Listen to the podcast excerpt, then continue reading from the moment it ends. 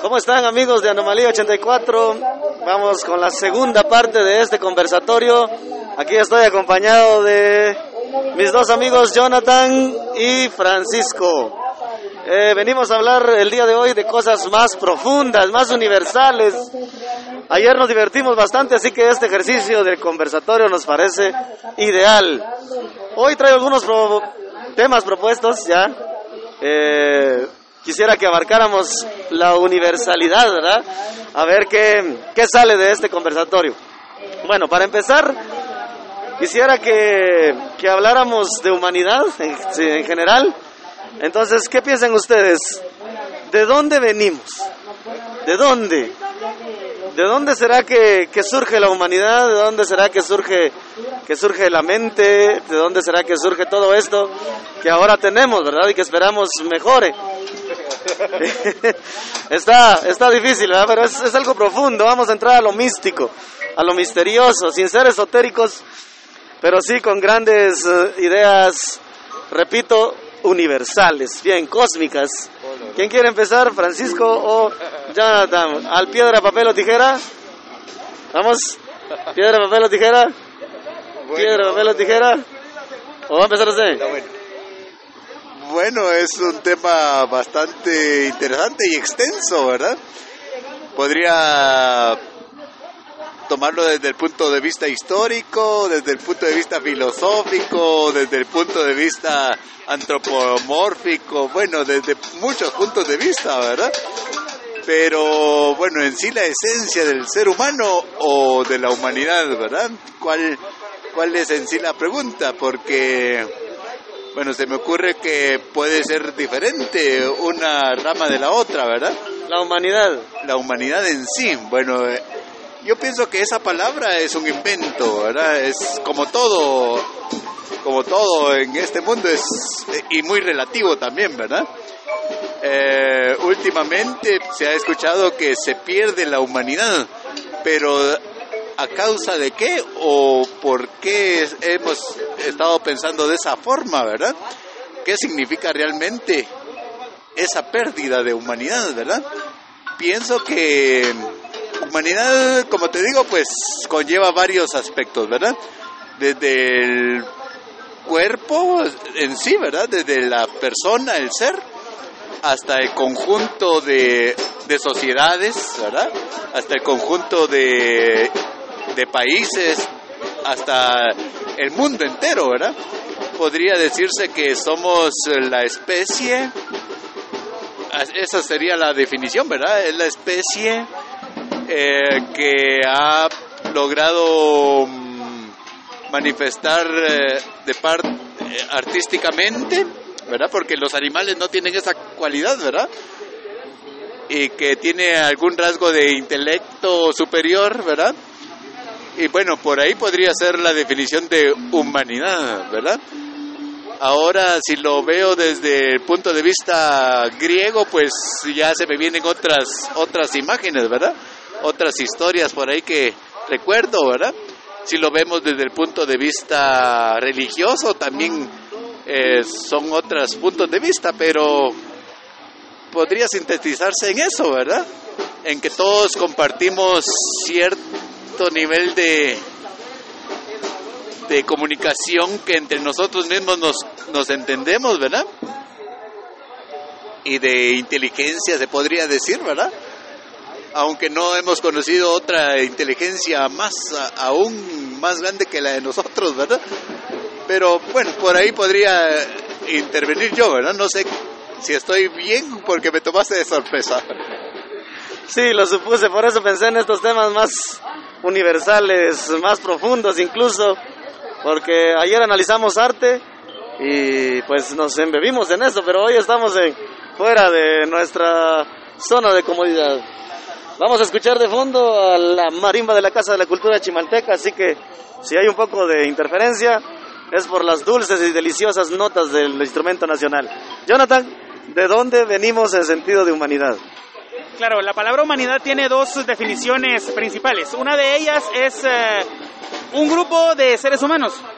Desde el momento en el que existe la primera familia, ya sea bíblica, agnóstica, eh, literalmente eh, ya existe una humanidad. La segunda definición es la capacidad de sentir afecto, emociones y comprensión hacia otros seres humanos. Caemos otra vez en lo mismo, desde el momento en el que hubo un padre y una madre que sentían cariño por sus hijos y los cuidaron y los guiaron, desde ese momento tenemos humanidad. Pero yo sé que eh, su pregunta de humanidad no se refería a eso, sino que se refería realmente de dónde vienen los seres humanos. Es como caer a la pregunta de qué fue, qué fue primero, el huevo o la gallina es una pregunta que no podemos responder, como usted dijo, sin ser, eh, sin, sin tener una, un pie dentro de una creencia, ya sea religiosa o social. Entonces tendríamos que centrarnos primero en base a qué tema quiere que toquemos para poder comentar el origen de los seres humanos desde ese punto de vista. Ah, muy bien. Haciendo como una síntesis, me parece lo que dijo Francisco. Tal vez en un principio fuimos una especie, porque no había, no había humanidad como lo definimos ahora, eran unos cuantos aislados seres humanos, pero luego de que se formó una familia, como dijo Jonathan, o se empezaron a reunir, a formar grupos, a dejar de ser nómadas, pues creo que podemos formar ahí eh, la palabra humanidad más que todo. Así que buenos puntos de referencia entre los dos para hacer esta síntesis. Bien, vamos a otra pregunta cósmica. Ya sabemos, o al menos entendemos cómo de dónde venimos. ahora, ¿hacia dónde vamos? ¿Hacia dónde vamos? Porque también es importante conocer el pasado para entender nuestro futuro, se dice. Y creo que tiene muchísima razón. Últimamente eh, ha salido por las redes sociales imágenes que decían, miren, en 1800 así imaginaban el 2020. Y nos hemos dado la sorpresa que no es así, ¿verdad? Incluso hay quienes piensan que hemos involucionado, o sea, hacia atrás, porque no, no se ha avanzado como se esperaba que avanzara. Entonces pregunto nuevamente, mientras pasa la ambulancia, espero que sea uno más, ¿hacia dónde vamos? Bueno, voy a hacer un paréntesis antes de, de tratar de contestar a esa tu pregunta mera complicada, porque bueno, eh, estabas platicando de qué? De, la ambulancia. Se me fue la idea, pero. Bueno, voy a ir recuperando ahí la, la imagen, ¿verdad? ¿Hacia dónde vamos? También podría decirte que podría tomarse desde muchos puntos de vista, ¿verdad? Eh, la filosofía occidental, la filosofía oriental, la filosofía, bueno, cada cada pueblo, cada región tiene su propia cosmogonía, ¿verdad? cosmología de, hacia dónde vamos y dónde venimos, ¿verdad? Y es muy completo, muy eh, amplio todo este tema, ¿verdad? Sin embargo, como artista, pienso que el alma del ser humano, pues, se convierte o es parte del, del mundo natural, ¿verdad? Eh, bien lo decía Albert Einstein por ahí, que creemos en el Dios de... de... ay, ay, ay, ay, se me fue el nombre, pero bueno, tenía que ver con la naturaleza, ¿verdad? Pero bueno, por ahí podría estar una respuesta de tipo artística, ¿verdad? Me voy a recordar del nombre y bueno, entre un momento lo, muy bien, es cierto, tienen ellos razón, los agarré, como decimos aquí, en curva, porque porque no, no estaban preparados para estos temas y salimos de la zona de confort, eso es importante. Jonathan, ¿hacia dónde vamos como especie, como humanidad? Hay una frase que dice, pregúntate quién eres, lo que haces, dónde estás y hacia dónde vas. Y si te la preguntas cada cierto tiempo vas a ver que las respuestas cambian somos eh, seres humanos autónomos y como seres autónomos entendemos mucho a la improvisación.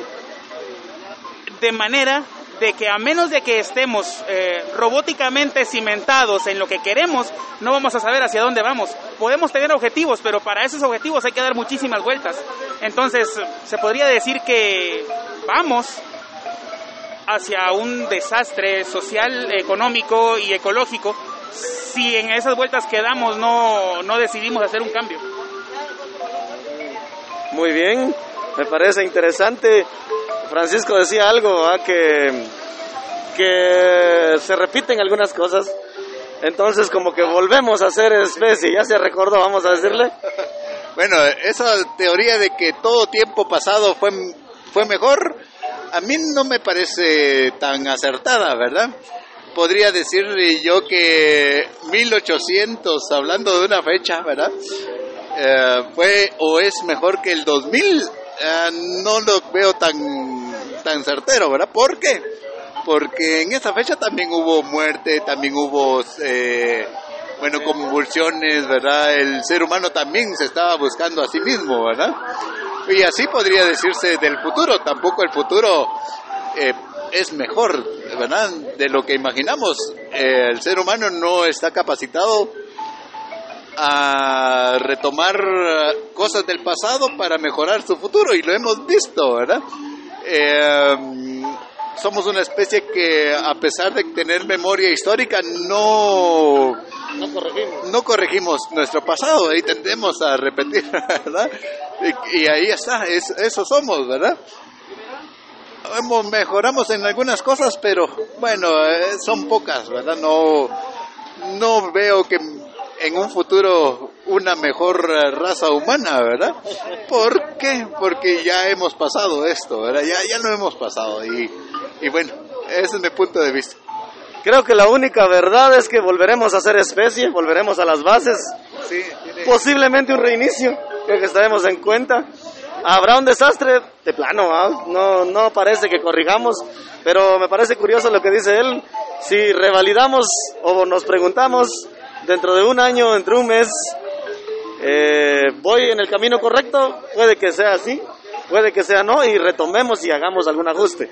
Pero mientras no lo hagamos, los modelos predictivos creo que nos llevan a un desastre y como consecuencia a un reinicio, a volver a ser especie, a ser nómadas.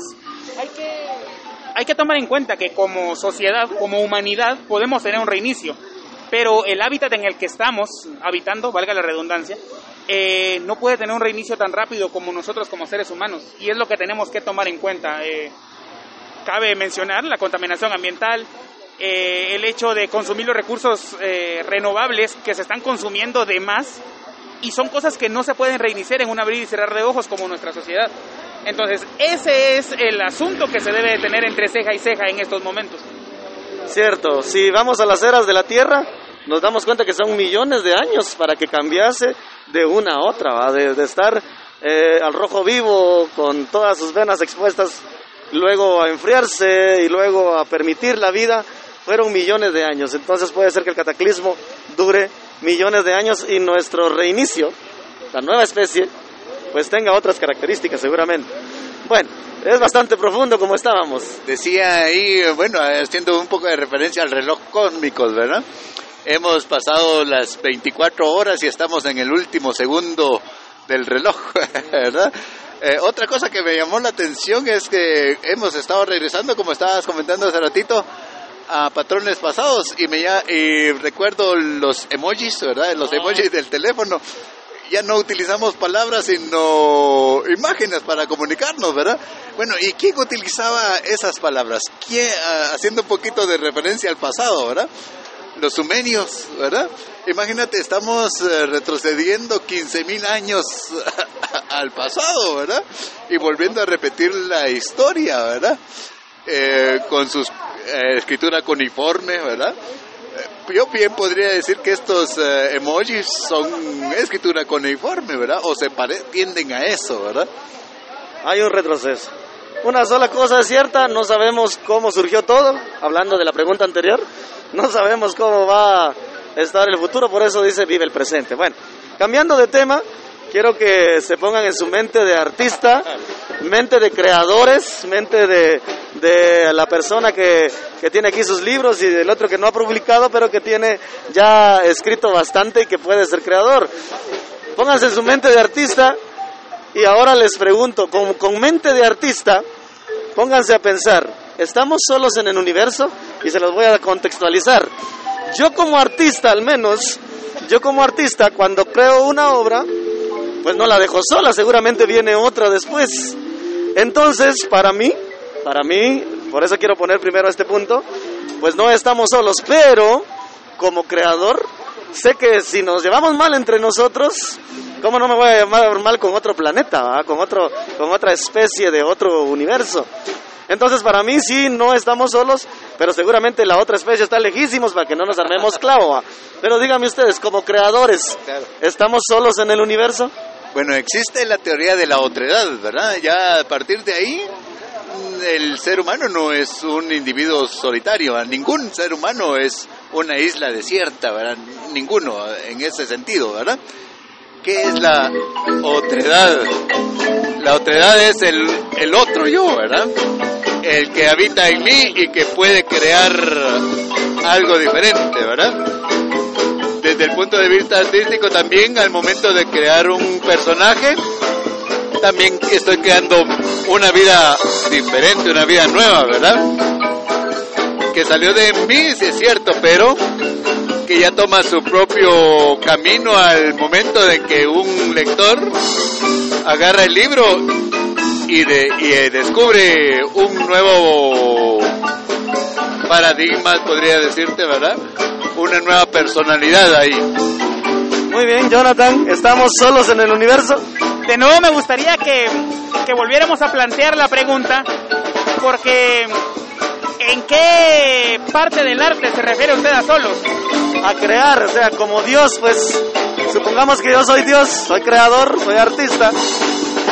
¿Puedo hacer una sola obra? ¿O estoy obligado a hacer más obras? En contexto, o haciendo la analogía, como Dios hice solo al humano, nada más, o tengo a otras especies en algún punto del universo. Ningún artista está solo, definitivamente no. Eh, nadie como, como ser vivo está solo, pero tampoco está obligado a crear más. Eh, es una adicción, es, es un círculo vicioso de cada artista, el hecho de que cuando creo algo, esa misma creación viene y le nutre otra idea para poder seguir haciendo. Entonces, definitivamente solo no está. Muy bien, vamos a dejar esta segunda parte ahí porque empezaron las notas del hormigo de la marimba de la Casa de la Cultura Chimalteca que está patrocinada por ADESCA. Nos vemos en un tercer en una tercera parte. Creo que lo que sigue es política.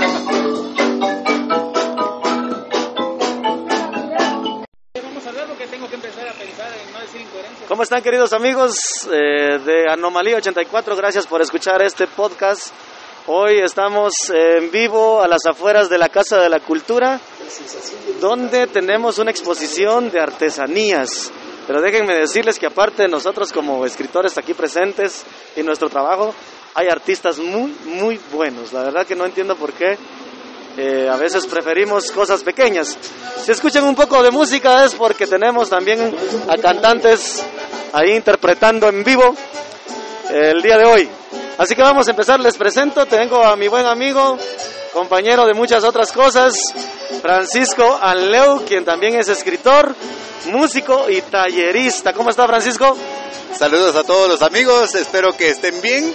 Empezamos con esta ah, conversación en Anomalía 84.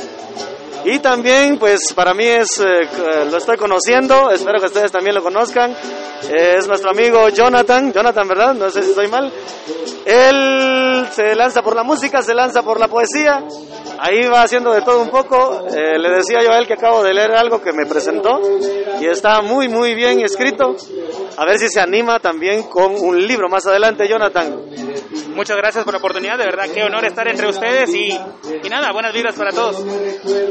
Muy bien, pues estamos hoy para improvisar. Déjenme decirles que no tenemos en la mente un tema en común. Queremos aprovechar el tiempo que tenemos el día de hoy en lo que vienen nuestros fans a arrebatarnos los libros de las manos. y también escuchando al profe ahí que está interpretando la canción.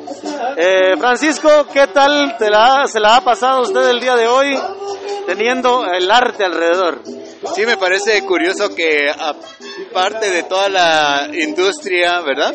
Aparte de todo el, el quehacer um, artístico, pues siempre nos acompaña la música, ¿verdad? Eso es de tenerlo en cuenta. Yo siempre, lo primero que veo, lo primero que siento es la música alrededor, ¿verdad? Los carros, el motor, las motos y bueno, el, el ambiente sonoro que me rodea, ¿verdad? Eso me, eh, me impacta siempre mucho. Ah, muy bien, cierto. Y es eh, honor a la verdad que sin música cualquiera que fuera el género, no se sentiría lo mismo esta mañana mediodía que ya estamos llegando. Jonathan, ¿cuáles son sus ideas de esta mañana que ha estado aquí presente? Bastante emocionado, eh, contento y satisfecho de ver que lo que ustedes mismos se han propuesto está, está dando frutos, está avanzando y es que nos hacía muchísima falta el hecho de apoyar tanto al arte nacional y local como a la misma industria, porque los, los microempresarios que tenemos hoy acá están tratando de dar sus primeros pasos en lo que es su propio arte, no solo en las artes manuales, las artes eh, escénicas, sino que también tenemos incluso artes gastronómicas y, todo eso es algo que desde hace varios años lo veníamos, lo veníamos rogando y pues qué bueno, qué bueno que lo lograron. Es cierto, tiene un punto muy, muy válido porque lo mencionaba la licenciada Sandra al principio el día de hoy, que por la pandemia, por este problema que, que se dio, pues hubo muchos desempleados, pero debemos de verle ese lado importantísimo que también desarrolló pequeñas empresas y animó a personas que seguramente con un trabajo normal no se hubieran animado a emprender, a conseguir algo por hacer su propio jefe, como decimos. Entonces, qué bien por lo que está promoviendo Casa de la Cultura Chimaltenango, que nos contaba la señora Cristina, no sé, ella es encargada de, la sección de poesía, que también están aquí los coreanos promocionando sus productos y pues todos fuimos golpeados con eso, así que no, no, no es algo ajeno a lo que estamos viviendo. Bueno, vamos a entrar a otros temas. Me, surge una idea, vamos a ver qué tal. ¿Qué diferencia ven ustedes entre artesanía y arte? ¿Cuál, cuál ven ustedes que podría ser la diferencia clave entre un artesano y un artista? Muy bien, es una muy buena pregunta, es algo que ronda en el ambiente desde hace un tiempo. Vamos a ver, Jonathan, ¿qué piensa? Bueno, desde mi punto de vista, el artesano es el que logra hacer algo palpable y físico. Un artesano puede ser alguien que talló madera, alguien que hizo un cuadro, y un artista no precisamente tiene que ser físico y palpable, sino que sentimental. Dado el caso de ustedes, que son poetas, eh, la gente que compone música, ellos ya son artistas, pero no saca del núcleo de los artistas a los artesanos, porque también son artistas, sin embargo, eh, ahí es donde tenemos una, una delta, donde cada uno se ramifica en su propio arte. Muy bien, por ahí leí un meme que decía, arte cuando el rico le pone nombre, pero artesanía cuando el pobre es el que está trabajando. Y me deja mucho que pensar, es bastante profundo eso, porque miramos a alguien del campo que hizo una escultura y decimos artesanía Ah, pero vamos a una galería y miramos, podríamos decir la misma escultura y nos damos cuenta que ahora sí le decimos artista. Entonces, como que por categoría, llamémoslo así, estamos devaluando al artista que no tiene la oportunidad de meterse a una galería y exponer. No sé si tiene que intervenir aquí la escuela. Podría ser una diferencia entre arte y artesano, ¿verdad? El artista y el artesano podría ser una pequeña diferencia, no es eh, que sea mayor o más grande el artista, ¿verdad? Pensándolo en categoría hacia vertical, ¿verdad? Sino que, bueno, tal vez podría ser que tiene más técnica, esa es la diferencia, ¿verdad? Ah, muy bien, la preparación, dice nuestro amigo Francisco. ¿Qué dice Jonathan? Pienso que sí, termina siendo lamentablemente algo clasista, porque es cierto, el artesano es empírico y el artista ya es alguien que si no tiene estudio tiene trayectoria y si ya tiene trayectoria tiene suficiente experiencia para no ser alguien empírico. Entonces eh, coincido, coincido en lo mismo. Pero ahora vamos a un punto. Aquellos que ya consideramos clásicos, Da Vinci, ah. ¿quién les enseñó? Picasso, ¿quién les enseñó? O sea, entonces ellos son artistas, eh, perdón, esos ellos serían artesanos. Ese es un punto bastante eh, profundo, creo que para muy buena pregunta de Francisco, para poder eh, dilucidar. Eh, yo tengo una amiga que, por cierto, ahí está su entrevista en este mismo canal, pueden verla ahí, Elisa Guerra, y ella dice que ella no estuvo en ninguna escuela.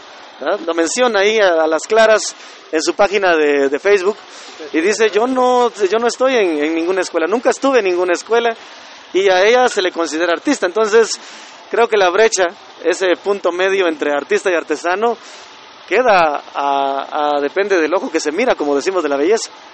Yo creo que también podría partirse del punto de vista eh, comercial, ¿verdad? Del Bueno, punto de vista del punto de vista de la persona que te promueve también podría tomarse este punto de partida, ¿verdad?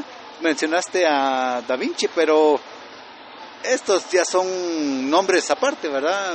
Ya entran en categorías de genio. Beethoven, cuestiones así, ¿verdad? Pero, no sé, el, campo pu- publicitario, ¿verdad?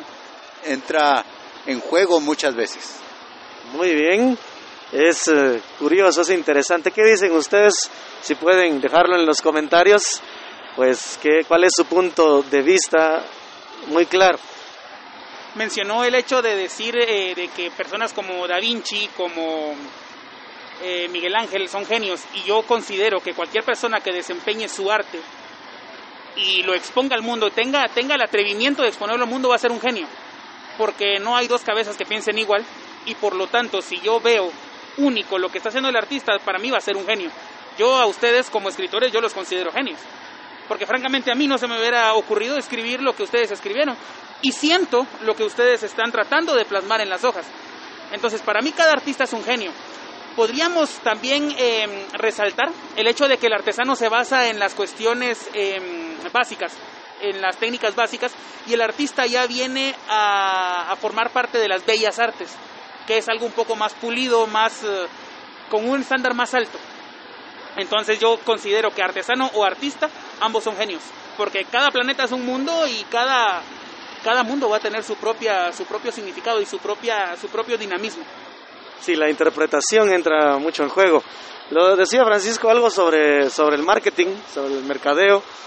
Tal vez nosotros que estamos aquí exponiendo nuestros libros, que no son por una empresa, seríamos artesanos. Y alguien que tiene su libro en Sofos, entonces sí sería un artista. No sé, y repito, la brecha es discutible sobre qué es artista y qué es artesano. Pero bueno, vamos a ir avanzando también en, en este punto. Eh, seguimos con literatura, seguimos con arte. ¿Qué tanto acompaña o qué tanto es válido que una imagen acompañe a un escrito? Porque aquí tenemos nuestros libros y nos hemos esforzado un mundo para que la portada represente lo que dice el contenido. Incluso tengo aquí uno que no es de no es de nosotros, es de Chilo, dice El Canche. Es un poeta que ayer estuvo haciendo su presentación aquí en la Casa de la Cultura. Y la portada de su folleto es un hombre como quien que está así como quien dice, ¿qué pasó, verdad? Y representa, y al menos me llama la atención de decir qué, qué hay ahí adentro. Tal vez eso quiso dar a entender. Pero me dicen ustedes, ¿qué tan poderoso es el mensaje que conlleva acompañar a un escrito con una imagen? Bueno, es algo que es, no solo yo lo pienso, ¿verdad? Que sin, sino que ya viene eh, en la sociedad se está um, tomando esta idea, ¿verdad? Cada vez la imagen está tomando más relevancia que la palabra y eso no viene de ahorita, viene ya que te dijera yo unos 50, 60 años atrás, ¿verdad? Pero el problema es está en que, que la palabra o el sonido, ¿verdad? Cae a, una segunda o tercera es, etapa, ¿verdad? y entonces eh, se vuelve como una carrera, ¿verdad? Un, una especie de, de a ver quién logra más atención, ¿verdad? Y entonces yo pienso que ese, ese detalle ahí está mal, ¿verdad? No, no estoy haciendo de menos a la imagen, ¿verdad? Porque también la imagen eh, juega un papel importante, pero en el momento en el que sobrepasa o quiere hacerse notar más sobre, o sobresalir más sobre otras uh, categorías, ahí en ese momento los extremos pues ya no, no, no combinan, ¿verdad? no casan. Y es que somos seres visuales, por eso tenemos ojos. Y si nos falla un poco, pues tenemos lentes. Y diseñamos uh, microscopios para lo más pequeño y diseñamos claro. telescopios para aquello gigante. Pero es, es algo importante lo que dice usted. Eh, la imagen tal vez puede atrapar, pero si queremos sentir, porque de eso es la palabra, ¿no? si queremos sentir, ya, ya tenemos que leer el poema, el cuento o la novela que acompaña. comparto esa idea de, de que mm, hay que leer. Y lo de la imagen lamentablemente entra en la carrera del marketing y la publicidad, porque no hay otra razón para ponerle una portada llamativa a un libro. Primero, porque no debemos de juzgar un libro por su portada, y es un dicho que todo el mundo conoce. No sé si se les viene a, la mente el libro Ilusiones de Richard Bach. Todo lo que trae en la portada es el nombre Ilusiones y trae un avión. Y Ilusiones con un avión básicamente no tiene nada que ver. Y uno juzga el libro y no, qué aburrido. Pero al momento de que uno viene y empieza a leer el libro, se entera del manual del Mesías, empieza a ver lo de las ilusiones de la propia alma, lo de que cada persona pues puede ser un Mesías, entonces ahí es donde uno se sumerge en el libro. Si nosotros le pusiéramos muchas imágenes a un libro, ayudaríamos o contribuiríamos a que el resto de la gente procrastine el ejercicio de la imaginación. Y eso es algo que estaríamos perdiendo y obviamente no queremos. Profundísimo, profundísimo, un punto clave, un punto justo justo en el dedo, como decimos, porque la intención del libro, a menos que sea directamente un libro ilustrado, que haya esa categoría, pero la intención de un poema es ser leído, y lo decía antes, declamado, de ser interpretado, pero creo que es de ser sentido. Hace un momento leíamos unos poemas y, la señora Cristina, no sé si es señora licenciada, la verdad, eh, ella también leía y la mayoría, ¿verdad? Así ponía atención y cuáles son esas palabras. Francisco me decía, ala, ese tu poema está poderoso, creo que usó la palabra, pero fue porque las palabras lo hicieron sentir y no con esto estoy alabando la poesía que escribí. Pero voy a que las palabras nos hacen sentir y las palabras influyen bastante porque ¿por qué tenemos psicólogos que nos ayudan a, a liberar los traumas de aquellas palabras que nos dijeron no podés, no sentís, sos un bruto? ¿Por qué tenemos a alguien que nos está tratando de, llevar eso? Porque la palabra, como creo que está escrito en la Biblia, tiene poder. Y repito, para mí la imagen es un, punto atractivo. Es como cuando miramos a una chica, pero tenemos que verla temprano en la mañana, cuando se acaba de levantar, si aún así nos sigue gustando. Buena analogía, ¿verdad? Toda la cuestión romántica ahí es eh, comparable con el arte, ¿verdad? Bueno, eh, yo pienso que, y sigo cavilando un poquito en la imagen, ¿verdad? Pienso y eh, estoy proyectándome al futuro, ¿verdad? Que así como vamos, eh, la imagen va a ser cada vez más, más importante, ¿verdad? Va a tomar más relevancia y bueno, no, no quiero llegar a eso, ¿verdad? Yo temo un mundo así, ¿verdad? Donde cada vez eh, mis ojos actúen más y mi mente menos, ¿verdad? Yo soy muy sonoro, eso es así, ¿verdad? Mi mundo es el sonido y por lo tanto protejo y, y estoy a favor de eso, ¿verdad? Y siguiendo con la misma analogía, si a pesar de que la vi despeinada en la mañana, sin maquillaje, con la baba caída y me sigue gustando, hablando de la mujer o de la poesía, realmente es amor de verdad. Y si es amor de verdad, no necesito de una buena escena ni de una buena imagen. Muy bien, muy bien. Eh, interesante. Caigo, caigo en una, en una, en una importante reflexión, pienso. Eh, bien dicen que tres o dos mentes, ¿verdad? Son, son mejores que una. Eh, antes de continuar, déjenme decirles que si escuchan un, un, sonido raro es porque aquí a la par están cavando un pozo que traerá beneficios seguramente. Pero para nuestro objetivo el sonido faltará un poquito. Si el gobierno lo termina a tiempo, si no también se van con Pancho, como decimos los guatemaltecos. Bueno, vamos con otros puntos. Ya nos metimos a la poesía, nos remejimos a la imagen. Hablemos de la música, creo que lo tocó hasta el principio. Yo pienso que podríamos eh, tomar como el artista se hace o nace. Que como lo para seguir este jueguito está bonito de la la cuestión mental, ¿verdad? Y estamos eh, aquí caminando en el aire libre y bueno, las ideas salen, ¿verdad? Sí, las ideas salen. Bueno, artista, ¿nace o se hace? Déjenme decirles lo que piensan los compañeros, que estoy rodeado de artistas, artistas eh, visuales, como la chica que tengo enfrente que tiene unos trabajos eh, plásticos hermosos, como la señora que también está a la par que tiene hojalatería, como el hombre que tiene su venta de, de, cosas de madera, que también seguramente necesita precisión para eso. y como dijo Francisco que también está aquí el, la parte sonora, o lo dijo también Jonathan que tenemos el arte culinario y puedo mencionar, tal vez lo dejamos de lado porque se ve un poco oculto, el arte de cultivar las plantas, porque hasta si le ponemos nombre a aquello de eh, criar un hijo es un arte, creo que criar una parte para aquellos que hemos tratado de cultivar una planta también representa un arte. Entonces, escribir un libro, que está dentro de esa lista, ¿verdad? Dentro de esa lista. Entonces, eh, el arte nace o se hace. Creo que podría agregar, el artista nace, aprende o se forma ya un poco más eh, constructivamente hablando. Podemos resumirnos a algo comercial como la, la música, y es que tristemente nuestro ámbito musical ahora está lleno de gente fabricada que sale de una computadora. Esos artistas no nacieron, esos se hicieron y se hicieron a base de dinero. Y si nosotros empezamos a monetizar con el arte, el arte se arruina.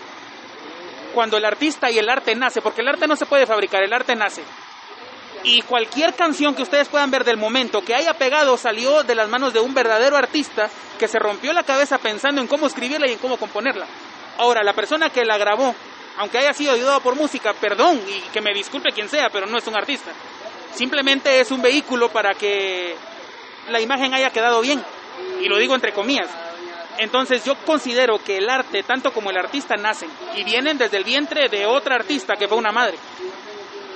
Francisco. Eh, tal vez difiero un poquito porque, bueno, lo que acabas de decir al final, ¿verdad?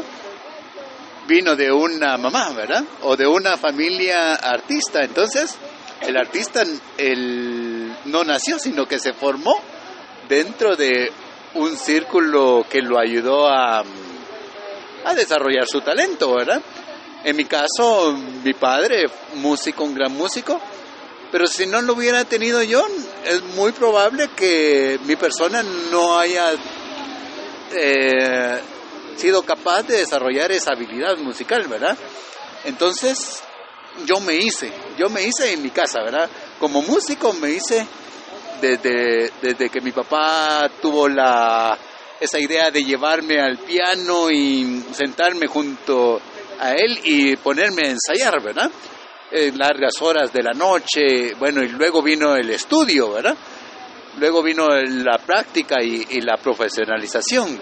Entonces, yo digo que no nací, sino que me hice, ¿verdad?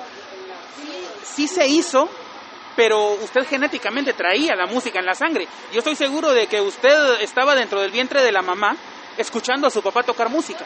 Entonces, a eso es a lo que yo me refiero cuando uno nace con el arte.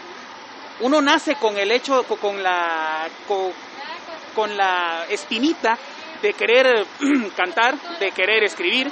Y si a uno le gusta, si uno nació con esa espinita, uno va a querer desarrollarse. Entonces yo pienso que el artista nace, pero se desarrolla. Porque si el artista se estanca y no avanza, entonces nunca va a lograr ser artista. No se puede hacer alguien que no tenía el talento desde que nació, no se puede convertir en un verdadero artista.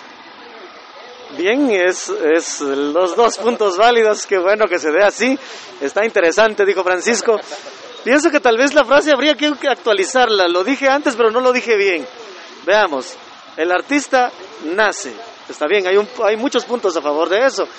Y yo podría decir que si alguien, tengo un sobrino que tiene muchas habilidades, yo le puse una vez una hoja en blanco y de su inspiración, sin yo decirle nada, sin darle instrucciones, me hizo un dibujo.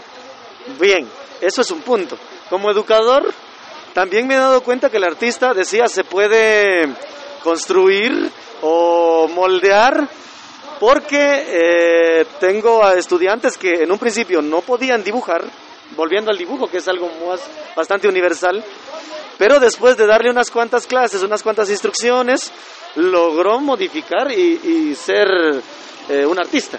Bien, pero por otro lado, de agregarle una tercera parte a esa frase, es aquel, si es que el artista lo convertimos, tal vez no usar la palabra formar porque nos da mucho vacío, sino lo convertimos, y lo decía Jonathan, lo agarramos a alguien, lo metimos a la computadora y ese ya es el artista. Y luego cuando vemos sus, sus presentaciones en vivo, ¡eh! igual que yo hace un momento, ¿verdad? Igual que nosotros hace un momento que estábamos improvisando, les cuento, no hay podcast de esto, pero bueno. Eh, Pero eh, les decía eso, entonces, ¿podemos actualizar esa frase? No tengo ahorita las palabras, tal vez Francisco me ayuda, pero tenemos entonces, el artista se nace artista, se puede uno convertir en un artista o simple y sencillamente puede uno transformarse haciendo referencia a la actual música, ¿verdad? En donde el marketing es el que gana, porque si los comparamos con los artistas que nosotros conocimos en nuestra infancia, en nuestra adolescencia, creo que nos queda mucho de ver. ¿Qué dice Francisco? Bueno, tal vez la palabra es forjar, ¿verdad? Eh, Haciendo la comparación con estos metales, ¿verdad? Que se meten al fuego Ah, sí. a, altas temperaturas y de ahí se produce un metal nuevo, ¿verdad? Tal vez por ahí podría ser la, la comparación. Hace ratito estabas comparando también la cuestión de las flores, ¿verdad? Y bueno, yo lo, lo veo así, nace la flor y es como un artista. Nació el artista, pero eh, ¿qué le vas a echar? ¿Qué le vas a mantener ahí para que esa flor produzca de, de su, su fruto, ¿verdad? Crezca y, y sea lo que está destinado a ser, ¿verdad? Entonces, es posible, eh, cabe en la posibilidad de que el artista nazca, pero, pero, pero, ahí está el pero, ¿verdad? Necesita, necesita algo más, ¿verdad? Su abono, su trabajo constante, ¿verdad? Exactamente. Necesita el impulso de, de otros artistas, de gente que ya haya pasado por, por, su, por sus mismos pasos y que le digan, te entiendo, sé por lo que estás pasando y te voy a dar el apoyo que a mí no se me dio. El apoyo que me hizo falta para que se me hiciera un poquito más sencillo mi camino hasta acá. Y no que sea como los artistas que lo han logrado con dinero. Entonces, eh, además de nacer, definitivamente necesita un cultivo adecuado. Bueno, déjenme hacer una especie de resumen de este punto. Entonces, estamos de acuerdo que el artista puede nacer, pero en lo que creo que sí estamos de acuerdo es que el artista debe de ser influenciado, ¿sí? Y en esa influencia hablo de preparación académica y, influencia de otros artistas que le pudieron dar su apoyo. Ah, hace un momento Francisco le decía a Jonathan, publica tu libro, anímate. Entonces creo que él, como artista de la palabra, músico, está motivándolo a él, incluso lo animamos a cantar, les cuento que rompimos algunos vidrios, pero nos animamos a cantar. Y tímpanos también. Y tímpanos sobre todo. Bueno, déjenme decirles que por el momento llegamos a esta primera parte, a su final. No se pierdan, nuestro único escucha que está ahí fiel, gracias por estar ahí, te amamos. Eh, vamos a seguir después de unos cortes comerciales con la segunda parte, no se vayan.